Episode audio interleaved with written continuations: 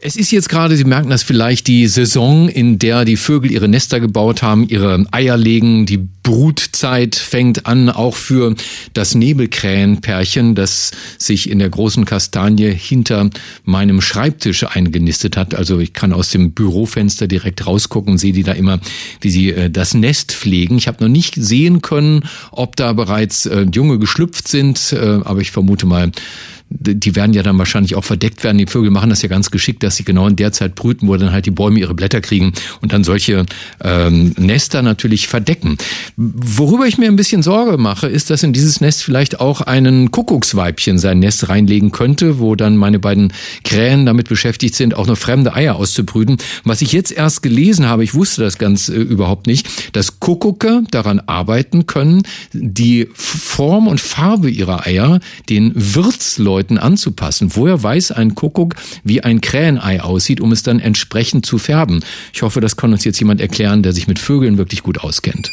Er ist Mitglied des Komitees des IG Nobelpreises für kuriose wissenschaftliche Forschungen, Vorsitzender der Deutschen Dracula-Gesellschaft und der bekannteste Kriminalbiologe der Welt. Dr. Marc Benecke, live auf Radio 1, die Profis. Zwitscher, zwitscher, chirp, chirp, lieber Marc. Ja, oder auf Englisch Croak, Sit, Silp, äh, lieber Stefan. ja, irre. Hör mal, ich habe das wirklich nicht gewusst. Ist das wirklich wahr, dass Kuckucksweibchen ihre Eier so anpassen können, dass der Wirt oder das Wirtsweibchen, bei dem sie die Eier ins Nest legen, nicht merkt, dass es ein Fremdes ist? Also das stimmt. Allerdings handelt es sich hier bei dieser Untersuchung äh, von den Kollegen aus Cambridge, Boston, Sambia und Cape Town, also eine eine die Linie des Guten, mhm. ähm, handelt es sich um ähm, Kuckucksfinken, also Sperlingsvögel, die ähm, tatsächlich es schaffen, super komplizierte Muster nachzumachen von besonders zwei ähm, ja ungebetenen oder oder unerfreuten Gastgebern, nämlich der Rahmbrustprinie und dem rot der rotgesichtigen Cistiola. Das sind aus der Gruppe der Schwir Schwirle, du merkst schon, ich liebe diese Wort, ja. aus der Gruppe der Schwirle sind das also äh, Vögel, wo also jetzt unser Kuckucksfink die Eier reinlegt. Und ähm, das Besondere daran ist, dass die Eier super mega kompliziert, ähm, auf, also farbig aufgebaut sind. Da sind so rote Flecken drauf oder so rötliche Linien. Dann können sie so eine Art Türkis haben. Das sieht im Grunde genommen aus, wie wenn die Kinder Ostereier nicht hingekriegt haben mit Zwiebeln und irgendwas anderem, wo die das färben wollten. Mhm. Es können so Punktmuster drauf sein, die wie ein Sternenhimmel aussehen. Total kompliziert. Und wie klappt das? Denn es klappt in, in Sambia. Und ähm, die Kollegen haben gesagt, das kann nicht funktionieren, wenn da normale sexuelle Vorgänge stattfinden, weil wenn sich von den Kuckucksfinken Männchen und Weibchen paaren, dann müssten immer zufällig irgendwelche Eier rauskommen. Und woher wollen die dann auch noch wissen, in welches Nest sie die legen müssen, wenn das sowieso schon so komplizierte Muster sind? Weil nämlich unsere ähm, Rahmbrustprinie und so, die schmeißen natürlich auch, wenn die falsch gefärbt sind, diese ähm, Kuckucks, äh, Sperlings, Finkeneier, dann schmeißen sie die auch raus. Aha. Das wäre also schlecht.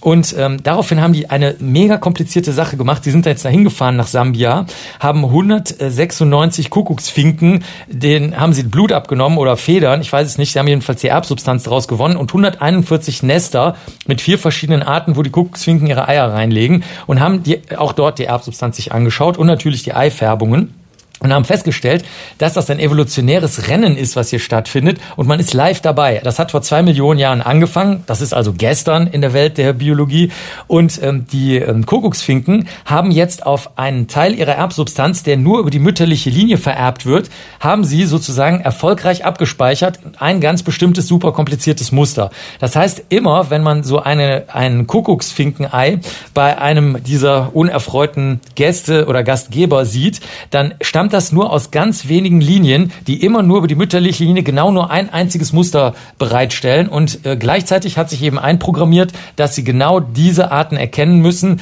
äh, wo sie die Eier reinlegen. Der Nachteil an der Sache ist jetzt allerdings, und das ist kürzlich passiert, die, äh, die Gegenseite, wenn man so will, in diesem, in diesem Rennen der Eifarben hat jetzt nachgerüstet.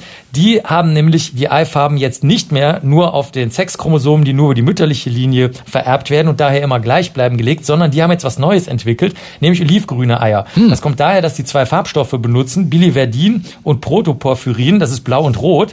Und normalerweise sind die Eier so zusammengesetzt, dass du zum Beispiel auf einem hellen Untergrund rote Flecken hast oder so.